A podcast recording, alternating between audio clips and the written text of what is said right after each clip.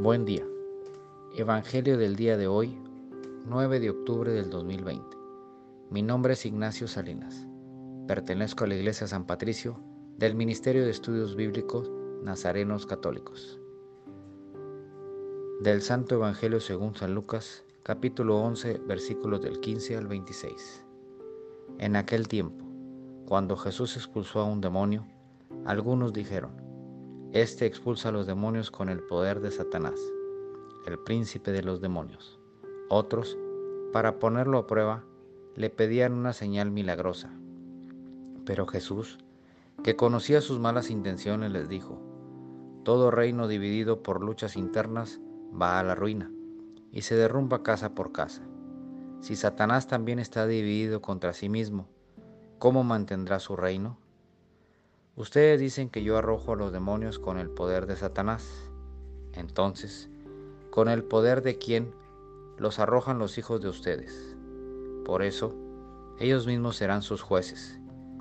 Pero si yo arrojo a los demonios por el poder de Dios, eso significa que ha llegado a ustedes el reino de Dios. Cuando un hombre fuerte y bien armado guarda su palacio, sus bienes están seguros, pero si otro más fuerte lo asalta y lo vence, entonces le quita las armas en que confiaba y después dispone de sus bienes.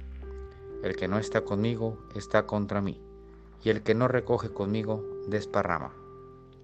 Cuando el espíritu inmundo sale de un hombre, anda vagando por lugares áridos, en busca de reposo, y al no hallarlo, dice, volveré a mi casa de donde salí, y al llegar la encuentra barrida y arreglada entonces va por otros siete espíritus peores que él y vienen a instalarse allí.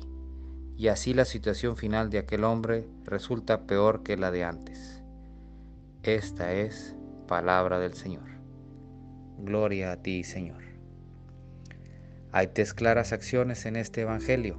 La primera, haciendo parecer el bien que realizamos que viene del mal, cuando no es verdad hacernos dudar de nuestra fe pidiendo signos y pruebas extraordinarias, a llevarnos a la división y desconfiar unos de otros. Dios nos invita a aceptar el bien, el amor, venga de donde venga y no vivir engañados, a que confiemos humildemente en la voluntad de Dios y a no dividirnos en nuestras familias, amigos ni compañeros de trabajo porque nos hundiremos. La oración. Nada te turbe, nada te espante, todo se pasa, Dios no se muda, la paciencia todo alcanza. Quien a Dios tiene, nada le falta, solo Dios basta. Amén. Que tengan un excelente día.